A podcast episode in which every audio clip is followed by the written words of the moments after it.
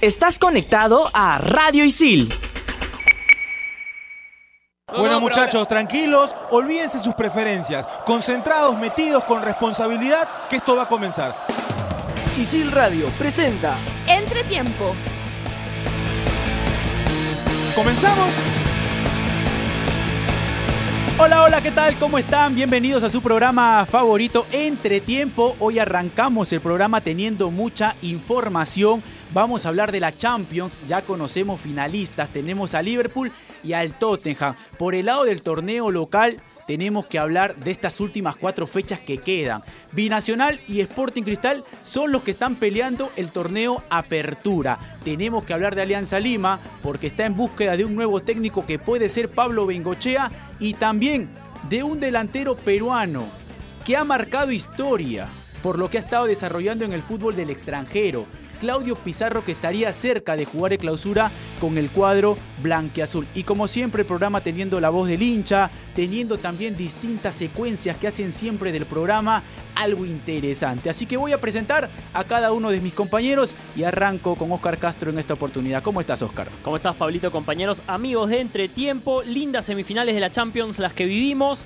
Y al igual que en la Europa League se viene una final enteramente de equipos ingleses. Saúl Quiroz, ¿qué tal? ¿Cómo estás? Pablo, ¿cómo estás? Oscar Gabriel. Se conocieron ya los rivales de Melgar y de Sporting Cristal. En minutos eh, decimos todas las, toda la fase. Qué buena acotación. Y estamos, y hoy vamos a tener en el programa, y tengo el gusto de presentarlo, a Gabriel Rey. ¿Qué tal? ¿Cómo estás? ¿Qué tal Pablo, Oscar, Saúl? Un saludo a la gente que nos escucha.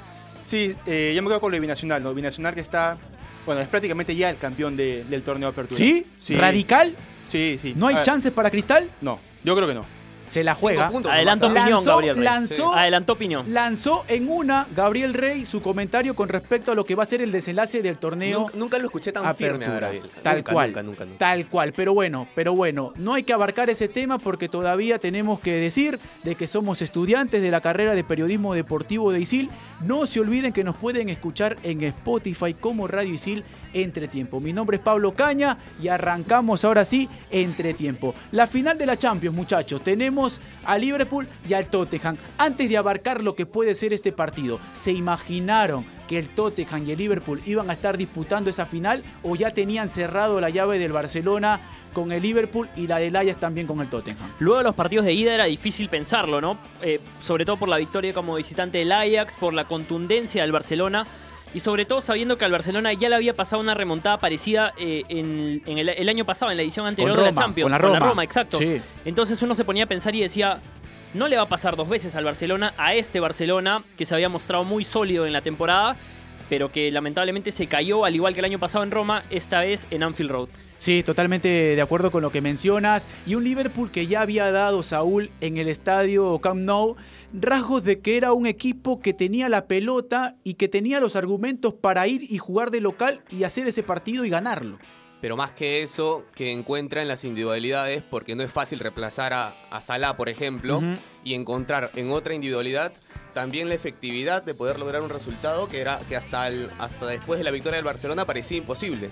Y finalmente lo logra. Igual es sorprendente lo del Ajax, eh, pero esto te da el gol a favor de visita, ¿no? Este, este torneo de Champions. Sí. O sea, estas situaciones eh, tan sorprendentes te da el gol de visita. Ahora, ahora Saúl, eh, y ya que estás hablando del tema del Ajax, ¿sientes que de repente en esta llave el tema de la inexperiencia le termina jugando en contra al equipo holandés? Y veo el movimiento de Gabriel Rey y tengo que ir con él porque me Sí. está diciendo que no.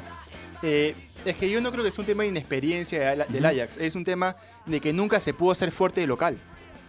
El Ajax sufrió mucho para ganar. Como el Madrid pierde, por ejemplo. su- Sufrió mucho para sacar resultados de local y de visita le fue muy bien. Ya, ok, todo lo que quieras que de repente el local no se hizo fuerte.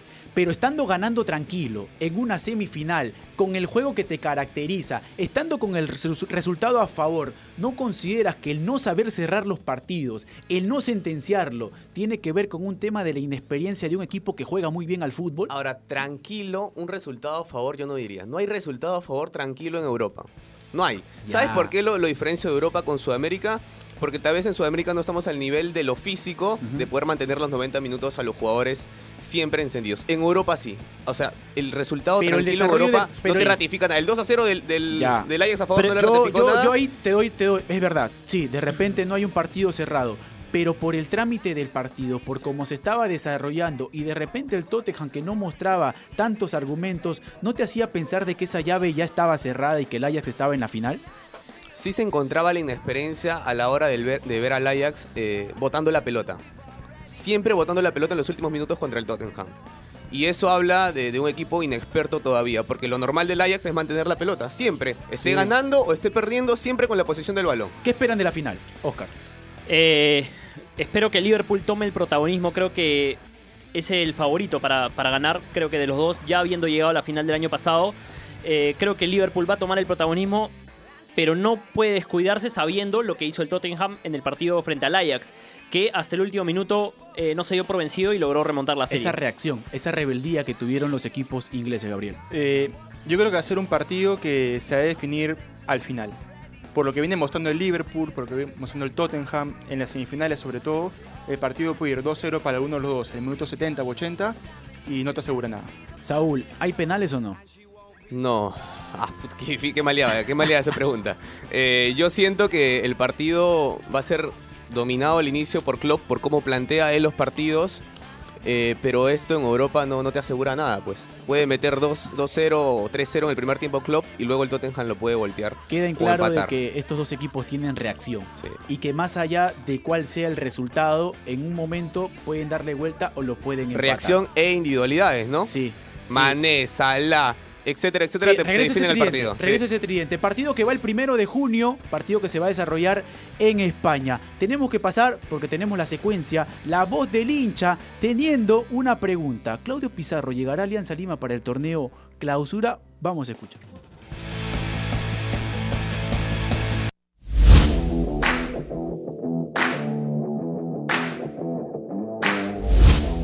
La voz del hincha.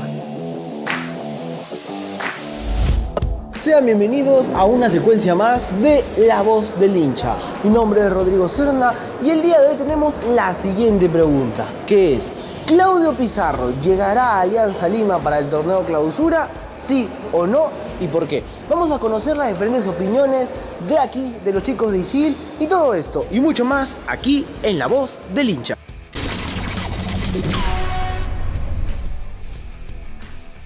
Bueno, ahora nos encontramos con, ¿cuál es su nombre, mi hermano? Fabián Ceballos. Te hago la pregunta. ¿Claudio Pizarro llegará a Alianza Lima para el torneo clausura? ¿Sí o no? ¿Y por qué? Bueno, yo creo que sí, ya que he puesto que tiene 41 años y ya está con una edad bien elevada para, para un futbolista y creo que ya eh, pensaría en el retiro, ¿no? Y si es en el equipo de sus amores, mejor todavía. Y puesto que sería un gran refuerzo para el equipo íntimo, ya que solo cuenta con un delantero que es Afonso y Pizarro sería un, un gran refuerzo, ¿no? Listo, muchas gracias. Ahora nos encontramos con, ¿cuál es su nombre, mi hermano? Bruno. Te hago la misma pregunta. Para ti, ¿Claudio Pizarro llegará a Alianza Lima para el torneo clausura? ¿Sí o no? ¿Y por qué? Para mí debería llegar, ya que sería un buen jale para Alianza, pero lo veo complicado, ya que si bien es cierto su papá ha declarado, ha hablado con Ceballos, el gerente de marketing de Alianza, y han llegado a un posible acuerdo, o sea, un 90% de acuerdo, puede ser que no llegue, ya que Alianza al venir mal no quiera mojarse no quiera caer en su carrera futbolística ya hecha en Europa. Muchas gracias, mi hermano. Un excelente argumento. Y ahora vamos con mi opinión para ir cerrando el bloque. Yo pienso que sí, Claudio Pizarro está identificado con el cuadro blanquiazul. Lo vemos bastante decidido, ha realizado una gran carrera en Europa, pero yo pienso de que de todas maneras, para mí, Claudio Pizarro va a llegar de todas maneras a Alianza Lima para el torneo clausura.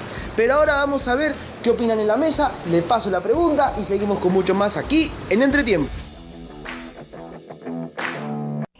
Radio Isil. Estás conectado a Radio Isil. Compañero Rodrigo Serna daba su punto de vista y nos lanzaba la pregunta a nosotros. Él mencionaba de que para él Claudio Pizarro va a llegar a Alianza Lima. Está esa alternativa que tiene el cuadro blanqueazul más allá de estar buscando técnico. Para ustedes, Claudio Pizarro, ¿tiene todo para el torneo clausura? ¿Hay algo que de repente puede impedir de que Claudio llegue al cuadro victoriano? Con los nueve que han llegado al torneo, al torneo peruano, a Claudio Pizarro le sobra y le basta. Con los nueve que han llegado, a Claudio Pizarro le sobra y le basta. Y, y conocemos la calidad que tiene Claudio Pizarro. Mientras tenga gente al lado de él eh, que elaboren y que manden una pelota al área, bien puesta además, Claudio Pizarro puede jugar tranquilamente un par de años en, en Perú. Beneficioso para Alianza Lima y para el torneo peruano va a ser si Claudio Pizarro llega al fútbol. Sí, van a haber eh, grandes taquillas seguramente para Alianza Lima, para los equipos a los que visite también Alianza Lima. Eh, pero más allá de eso, por ahora creo que depende del Werder Bremen. Depende ver si es que ellos quieren ampliar por un año más el contrato porque leía algunas informaciones que venían desde Alemania y decían que Claudio Pizarro estaba dispuesto a jugar un año más en el Werder Bremen, sobre todo porque si tú miras las estadísticas, el promedio de goles con minutos jugados, el mejor delantero del Werder Bremen en esa relación, en ese promedio, es Claudio Pizarro. Goleador histórico del Werder Sí. Bremen. Eh, sí, ahora yo creo que también sería importante para Alianza si es que viene Pizarro, no solo por lo que puede dar Pizarro para el primer equipo, sino por ejemplo lo que puede aprender Gonzalo Sánchez de, de Pizarro. Claro. La, la experiencia de Pizarro dentro del plantel, un plantel con muchos jóvenes delanteros, puede, puede hacer la diferencia a futuro. Ahora, Oscar mencionaba el tema de la taquilla que podría originar en general, no solo en Alianza Lima, sino cuando vaya a provincia. ¿Ustedes consideran de que Claudio llegaría y, por ejemplo, iría a Juliaca, iría a Ayacucho o elegiría algunos partidos? Como Yo- profesional tendría que ir. Yo creo que Eh, Es Sí. Como lo, que, profesional, lo que corresponde. Yo No sé. creo que como se ha manejado Claudio y se ha cuidado a lo largo de estos años, yo creo que está en capacidad de ir a cualquier cancha. Eh, ahora, eh, Ponte, Por un- torneo clausura, Alianza Lima, que juega la antepenúltima fecha combinacional en Juliaca y necesita ganar ese partido y tiene a Claudio Pizarro. lo lleva. Es un partido Para que mí tiene lo que lleva ir sí o firmado, sí. sí. Para Es un partido que sí. tiene que estar ahí Claudio Pizarro. Sí. Se puede dar esa circunstancia. Si es que Claudio llega a Alianza Lima y en el torneo clausura se encuentra con un binacional y Alianza con la obligación de ganar. Ahora está para. Habría que adaptarlo primero. Sí. No, Claudio hace cuánto que no juega en altura. Años. Sí. Es un jugador europeo más. Sí. Claudio no No juega está, no está adaptado. Ahora, lo que, lo que veía en una estadística y que es un, es un mensaje de la FIFA, decía que para que un jugador pueda jugar en la altura eran por lo menos por mil metros por semana. O sea, una semana te adaptabas mil metros de altura. Dos semanas, dos mil metros. Tres semanas, tres mil metros. Pero ahora, eso en el fútbol no se cumple, ¿no? No, no, no, eso, eso Porque no existe. si acá tiene que ir, no sé, Alianza fuera a Juliaca, no va a ir tres semanas antes. No, no. No puede, porque además tiene que jugar la semana siguiente. No, claro. Exacto. No- no- Normalmente no llegan, que- normalmente llegan eh, sobre la hora del partido, que es también otra opción que tienen para minorar los efectos de la altura. Claro, pero yo, yo creo Normalmente que... los equipos eh, van un día antes, un día antes, no son de llegar el mismo día del partido. Algunos, algunos técnicos tienen en, me- en mente o porque se han asesorado de que se llegue el mismo día del partido para que los jugadores se adapten de la mejor manera a la altura. Ahora, hablábamos del tema de Pizarro y seguramente también tenemos que hablar de la bolsa de minutos y justamente Gabriel Rey mencionaba lo de González. eh, Gonzalo Sánchez. Gonzalo Sánchez, que también es un futbolista que ha sido utilizado en algunos momentos. Y tenemos una entrevista que ha realizado nuestro compañero Alberto Vega a Ernesto Aracaki para que nos dé su punto de vista con respecto a la bolsa de minutos, que ha sido un tema que de verdad tendríamos que tocar. A Matsuda y a Gallardo, ¿cómo lo encontraron? Eh, ¿Fue un proceso de scouting? ¿Cómo, cómo fue la llegada de, estos dos futbolistas a, Alianza Lima?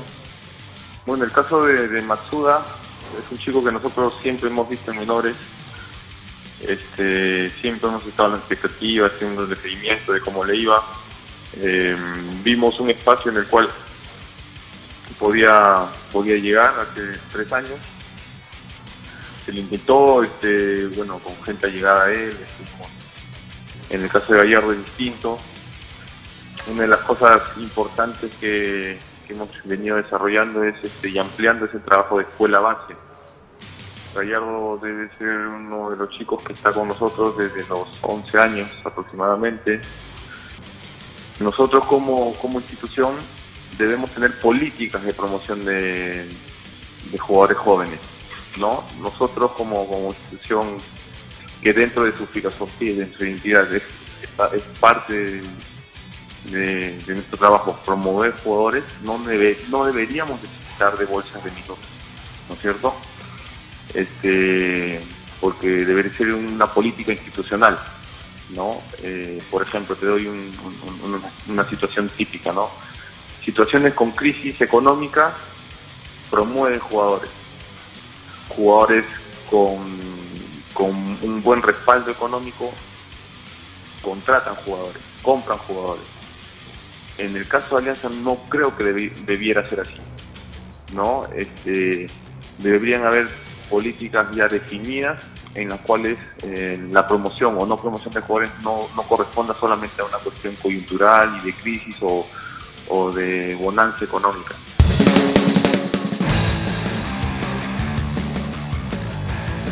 Ahí estaban las palabras de Ernesto Aracaki hablando con respecto a la bolsa de minutos. Córdoba habló después del partido ante Cantolao y mencionó, partido que pierde Universitario de Deportes ante el cuadro del Coco Araujo, y mencionaba o terminaba responsabilizando este mal momento al cuadro merengue a la bolsa de minutos y que tenía que recurrir algunos juveniles que no le respondían dentro del campo de juego. Declaraciones que se presta para la polémica, en mi opinión, termina exponiendo un poco el trabajo que realiza Universitario de Deportes, pone en tela de juicio esa planificación y ese cambio que en un determinado momento decidió realizar la directiva merengue. Yo sí estoy de acuerdo con algunos comentarios que dicen que el jugador, tenga la edad que tenga, debe jugar si está para jugar en ese nivel. O sea, si por ejemplo, Gonzalo Sánchez, ejemplo, tiene 16 años y está a la altura como para jugar en primera división, o sea, sabe aguantar de, eh, de espaldas al arco, cubre bien la pelota, anota goles además, que juegue, hermano. ¿Por qué vamos a impedir que un jugador de 16 años con esa calidad no juegue? Y ahí entra a tallar una decisión del técnico. Exacto, no tiene ¿Y quién tiene también adelante ese jugador? Sí, sí, por supuesto, Porque, claro. porque ya, Gonzalo Sánchez puede aparecer y todo, pero si tienes a un Mauricio Afonso que está atravesando un buen momento, de repente hay que saber cómo Ok, llevarlo. pero lo tienes ahí y en caso Mauricio Afonso no esté, listo, Claro. entra Gonzalo Sánchez. Pero el tema de ahora, la bolsa de minutos ahora- no es necesaria en el fútbol peruano. Se tienen que descubrir a los jóvenes futbolistas peruanos por su rendimiento, por su capacidad, porque ellos de verdad quieren estar. O sea, Ahora, ¿sabes qué pasa? Que hay dos cosas. Es cierto, uno tiene que llegar por su talento. Pero también hay chicos que son muy talentosos y que nunca pudieron llegar porque no hubo una bolsa de minutos, por un lado. Y por otro, hay técnicos y, y directivos que no les gusta la bolsa de minutos porque refleja su, su carencia en, en menores. Entonces, si te, te piden cierta cantidad de minutos y tu trabajo en menores es pésimo, se va a ver reflejado eso en la cancha y quedas expuesto al medio. Ahora, pero la solución no es la bolsa de minutos, sino a partir de la federación imponer una regla, porque es imponer, porque si no los clubes no lo hacen, eh, donde diga que los que ciertos clubes, o todos los clubes, deben No, tener divisiones cierto. menores. Sub 15 obligatorio, sub 17 Pero obligatorio. eso se estaba haciendo, esa es la planificación que estaba realizando Pero Daniel no la- Amet. no Hubo la- una inversión incluso claro. para que cada equipo pueda tener la sub-17, la sub-15, la sub-13 me parece. Y la femenina. Y claro, y el tema del fútbol Sí. femenino. Pero las declaraciones de Córdoba básicamente van para justificar un poco Sí. lo que ha estado teniendo Universitario. Porque Córdoba no ha llegado, o sea, no, hay- no acaba de llegar. Él desde el año pasado está y sabe de la situación y sabe de, de- de la bolsa de minutos, conoce el tema perfectamente. Sí. Y lo criticable de alguna manera es que empiece a dar estas declaraciones cuando al club, cuando al equipo no le va bien, ¿no? Suena a excusa, suena a que está tratando de tapar eh, ciertos errores del equipo, eh, cierta ineficiencia en el juego del equipo, en el tema de la bolsa de minutos. Sí, yo lo puedo entender de Binacional que hoy está peleando y que llega a estas últimas fechas teniendo problemas con la bolsa de minutos. Pero Cristal, Universitario, cual, Alianza, el mismo San Martín, que son equipos que tienen una planificación y que no es de ahora, tienen años trabajando. Tienen a miles de chicos que quieren pasar pruebas y que quieren estar en sus respectivos clubes. Entonces, no puedes llegar y justificar tu mal trabajo diciendo de que la bolsa de minutos es el principal problema. Tenemos también que hablar de la selección peruana porque hay una lista de 40 futbolistas que ha brindado Ricardo Gareca para la Copa América. Voy a mencionarlos rápidamente. Pedro Galese, Carlos Cáceres, José Carvalho, Patricio Álvarez en el arco, son los cuatro porteros por Gareca, Advíncula, Aldo Corso, Cristian Ramos, Alberto Rodríguez, Carlos Zambrano, Alexander Calex, Miguel Araujo, Anderson Santamaría, Luis Abrán, Miguel Trauco, los defensores, teniendo a Cristian Cueva, Flores, Yotún, Tapia, Hurtado, Pedro Aquino, Christopher González, Alexis Arias, Wilder Cartagena, Joel Sánchez, Cristian Benavente, Jordi Reina, Raúl Ruiz Díaz, Andy Polo, Jefferson Farfán, André Carrillo, Paolo Guerrero, Kevin Quevedo, Andy Polar, Luis Beto da Silva, Horacio Calcaterra, Marcos López, Yosemir Bayón, Alejandro Hover, Sergio Peña y José Manzaneda. Son los 40 futbolistas que ha llamado el estratega Ricardo Gareca. Eh, mencionó Andy Polar, Saúl. Sí, sí, Una sí. sonrisa se dibujó en tu rostro. lo escuché, lo escuché. Me gusta y me agrada. Es de los volantes por fuera que, que más se está demostrando en el fútbol peruano. Viene anotando además siempre o asistiendo siempre. Eh, con razones se ganó su, su preconvocatoria. Vamos a ver si están las 23. Me voy a, alegrar- voy a sonreír de mejor manera cuando estén los 23. No creo, ¿ah? No creo que estén los 23. No creo que estén los ¿No? 23. ¿Qué futbolista ustedes consideran, ya que menciona Saúl que le gustaría ver a Andy Polar en la lista de 23, aparte de lo que menciona Saúl, a otro futbolista que consideran tiene por características y por lo que está demostrando para estar en esa final? Eh, Zambrano. Sí, tal cual. Yo quiero ver a Zambrano también en la Copa ¿Por América. quién? Yo Eh, por Ramos. Sí, por Ramos. ¿Radical? Sí. ¿Por Ramos? Sí, porque antes, antes que, que se vaya Zambrano, la defensa central era Rodríguez Zambrano. Y Zambrano se va por un tema extra deportivo. Era Carlos Ascue Zambrano. No, pero está Rodríguez. No, Juega con Zambrano. Cuando viene, cuando está, está Rodríguez es Ramos Rodríguez. Era, era Ascue Zambrano. Era Ascue Zambrano. A, a- a Ro- claro, a Rodríguez lo recupera y lo hace jugar con Ramos ese partido en el centenario y a partir de ahí se terminan Está bien, consolidando. está bien, pero la defensa clara para todos, porque si Rodríguez no se lesionaba, era Rodríguez, pues, ¿no? La Claro. defensa clara para todos era Zambrano Rodríguez. Ese era para Marcarián. Porque cuando Pero llega también para Gareca. Bengoche y también para, para, para Gareca. ¿Sí? Sí, claro. Esa Para es la Gareca, para por lo todos. que hizo Ascuez El tema es que por- después se lesionaron o tuvieron alguna para en sus equipos Mira. o no jugaban, entonces por ahí vinieron otros centrales. Pero esa era la pareja, Zambrano Rodríguez. No sé qué tanto, no sé qué tanto. Ahora, No ¿por qué te sorprende tanto que saquen a Ramos? Eh, porque Ramos significa mucho para el grupo. Y aparte Para el futbolísticamente. grupo. A ver, para, para, para ti, no para Gareca. Ese es el, el tema de Gareca. A Gareca le gusta, le encanta, le dio Ah, toda para la Gareca, confianza, para pero- Gareca la sombra Ramos ti, no por- es importante en el grupo. No, sí, sí, sí, por No, eso. pero- para Ah, Gareca porque es así, como pero dice que para- es para mí nada más, entonces. Pero aguanta, aguanta. Un- que, que yo lo ponga a Zambrano por encima de, de Ramos es en el 11, no es en los 23, ¿ah? No, pero estoy preguntando a quién sacas. De los esa lista Si de saco del 11, 23. saco a Abraham. Los no, pero a ver, los cuatro que irían, en teoría, Ramos, Araujo, Santa María, Alberto Rodríguez. De esos cuatro, para que vaya Zambrano, ¿a quién sacas?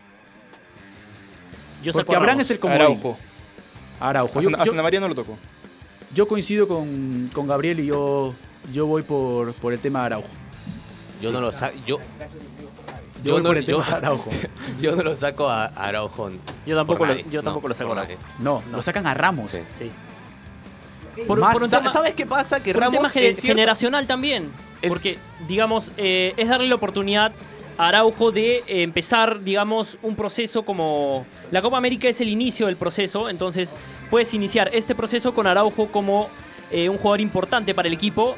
Ramos ya, digamos, está de salida de alguna manera. Sí, lo bueno, ahora, lo bueno, Oscar, es que este tema tenemos para seguir hablando. Tal cual. Porque el 30 de mayo tiene que presentar la lista de 23 jugadores Ricardo Gareca. Así que vamos a seguir tocando lo que va a mencionar justamente, lo que va a ser la lista final. Tenemos una secuencia, suéltala con Oscar del Portal.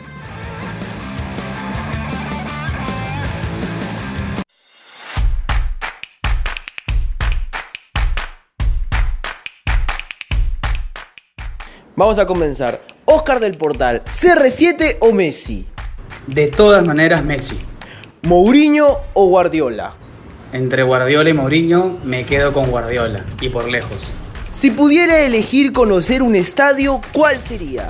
Anfield, de todas maneras, por esa mística que transmiten todos los hinchas. ¿Cuál es el mejor jugador peruano que vio? Jefferson Farfán. No tuve la oportunidad de ver a- al maestro Cueto, que todavía estaba muy niño, así que en su plenitud, de los que vi, sin duda alguna, Jefferson Farfán. Su momento más feliz en el fútbol. De todas maneras, lo que viví mm, 30 minutos antes del debut de Perú en el Mundial. Ese estadio repleto de hinchas peruanos y el abrazo entre todos sin conocernos, pero a la vez siendo como hermanos, ha sido lo más lindo que he vivido en el fútbol. Que su equipo sea campeón de la Copa Libertadores o que la selección vaya otra vez al Mundial. De todas maneras, la selección al Mundial. Es más, no soy hincha de ningún equipo, así que esa respuesta es muy fácil. Si fueras un futbolista, ¿quién serías? ¿Qué futbolista? Me gustaría nuevamente ser yo y ver qué hubiese pasado si hubiese tomado la decisión de continuar siendo futbolista. ¿Salsa, rock, cumbia o reggaetón? La salsa, la salsa, desde chiquito, la salsa. Me gustan todos los géneros, pero, pero la salsa está en mí. Complete esta canción. ¿Cómo no te voy a querer? Si eres mi Perú querido, el país bendito que me vio nacer. Y por última pregunta, ¿qué le dirías a Gareca? Gracias, simplemente gracias. Qué buena nota de Rodrigo Serna, de verdad las felicitaciones porque termina teniendo una buena química y termina haciéndole buenas preguntas también al chato del portal, periodista del Canal 4 y que también está en DirecTV. Ahora muchachos, se viene eh, ya lo último del torneo Apertura teniendo a Binacional y a Sporting Cristal peleando y Binacional con una diferencia de 5 puntos. Le queda Binacional, partido con Huancayo en Juliaca, partido con Alianza en Matute, con Boys en Juliaca y cierra con Cristal en el Gallardo. Al cuadro bajo Pontino le queda, tiene que jugar con Manucci en Trujillo, tiene que jugar con Melgar, ojo que tiene Sudamericana también, tiene que jugar con Melgar en el Gallardo, va a Huánuco con Alianza Universidad y cierra con Binacional. Se la juegan por uno, el señor Gabriel Rey mencionó al comienzo del programa que ya tiene al campeón, que es Binacional. Sí, porque, a ver, tiene 5 puntos de diferencia. De los 12 que les queda por jugar, creo yo que con Huancayo y con Boys en Juliaca son 6 puntos asegurados. Hace 11. Matute. Hace 11 a falta de 12. Matute. Matute creo yo que ¿Ah? Alianza no le gana. Ya. Alianza no le gana. O que Alianza le gana a No. Alianza no le gana. No le gana. Y con un puntito ahí, Sí, claro, con ese puntito va tranquilo a la última fecha por esa diferencia de goles que tiene, porque es el equipo que más goles ha anotado. En Juliaca es más. El partido con Vallejo creo que termina 1 a 0 y después los demás lo tiene de 3 para arriba. sí. Entonces, mete habla- 5 en un partido. A 3.824 metros sobre el nivel del mar ha demostrado Binacional que no solamente la altura le es favorable, sino que por juego termina superando a los rivales. Por cómo analizó, le voy a dar la mano al joven Gabriel, al joven Gabriel Rey. Muy bien, muy bien. Sí, Se han sí, puesto de acuerdo o sea, después sí. de, de un cierto Sí, tiempo, ¿no? sí. Les ha hecho bien separarse un rato. Sí, después de un cierto. sí, sí, sí, lo agarra y lo agarra. Y innecesario lo el agarra, agarre, y ¿no? lo agarra. Pero bueno, Es importante también contarle a la gente que el campeón de la apertura pasa a la semifinal Sí, tal cual. eh, eh, digamos, del campeonato nacional que se va a jugar a final de año, ¿no? Junto al campeón de clausura y a los dos mejores eh, Del clasificados en el acumulado. en el acumulado. Exacto, está la información de, de Oscar Castro. Y tenemos que pasar al baúl del chino Doy para escuchar qué hay en el baúl del chino Doy ahora.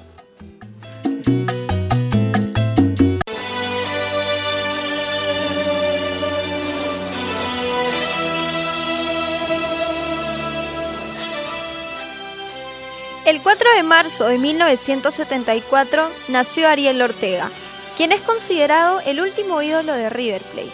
El burrito, apodo que heredó de su padre, ganó la Copa Libertadores, destacó en la selección argentina en dos mundiales y es recordado por los hinchas millonarios con alegría tras sus buenas actuaciones. El burrito Ortega, dueño de una velocidad y técnica exquisita, debutó en River Plate en 1991. Luego de cinco años vistiendo la franja, donde alcanzó cuatro títulos locales y Libertadores de 1996, emigró a Valencia de España, pero solo jugó una temporada. Sampdoria y Parma de Italia también fueron testigos de su talento antes de volver al millonario. Disputó los Mundiales de Francia 98 y Corea-Japón 2002 con la 10 del albiceleste en la espalda. Heredó la camiseta que le pertenecía nada más y nada menos que a Diego Maradona. El burrito anotó 16 goles en 87 partidos con su selección. Colgó los chimpunes en el 2012 jugando en el humilde Defensores de Belgrano de la tercera división. Sin embargo, el cariño y respeto de los hinchas de River Plate y del fútbol en general los tendrá por siempre. Ahí estaba el baúl del chino Doy teniendo el recuerdo del burrito Ortega, que es un futbolista recordado en River Plate. Ahora, Copa Sudamericana. Tenemos, Saúl, ya a los rivales de los equipos peruanos de Sporting Cristal y de Melgar. Hay rivales. Sporting Cristal enfrenta a la Unión Española, primero allá en Chile y luego define acá en Lima. Y luego Melgar se enfrenta a la Universidad Católica de Ecuador, que hoy por hoy es puntero de la liga y es el equipo más goleador de Ecuador. Ay, ya Sería en los- cuestión es el equipo más complicado entre los rivales de, de- de los peruanos Y un en Sudamericana. ¿Los Quería- horarios lo tiene, lo tienen los horarios? Eh, eh, Sí. Quería tirar el dato de acuerdo a la Universidad Católica de Ecuador, que en la fase anterior venció a Colo Colo y lo sacó de la Copa Sudamericana.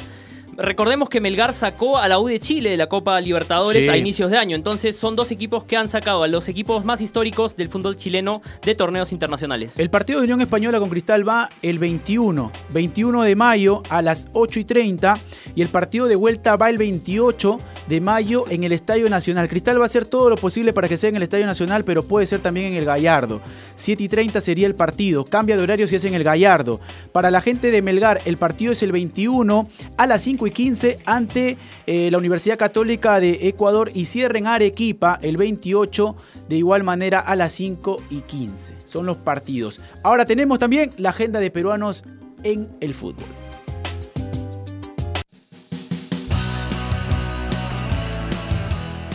Por la fecha 30 de la Liga Rusa, el Lokomotiv de Jefferson Farfán se enfrenta ante FC Ural el domingo 19 de mayo a las 3 y media de la tarde.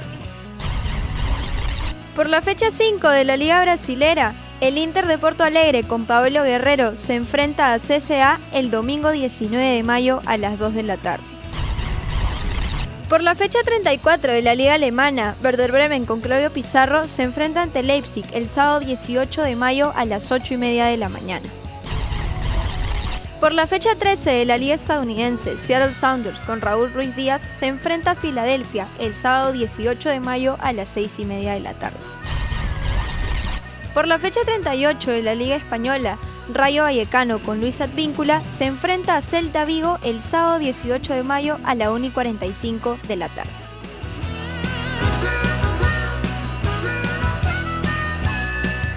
Ahí estaba la agenda, también estaba el tema de Paolo Guerrero que llegó a su gol número 100. Paolo Guerrero que va a ser seguramente partícipe de la lista final de la Copa América. Hemos llegado a la parte final de su programa favorito. Entre tiempo nos estamos reencontrando para seguir hablando de muchos temas. Ya saben que nos pueden seguir como siempre a través de Spotify como Radio Isil Entre Tiempo. Me despido. Chau, chau.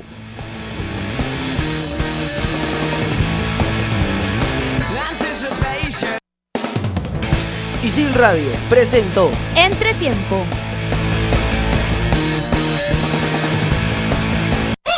Radio Isil. Estás conectado a Radio Isil.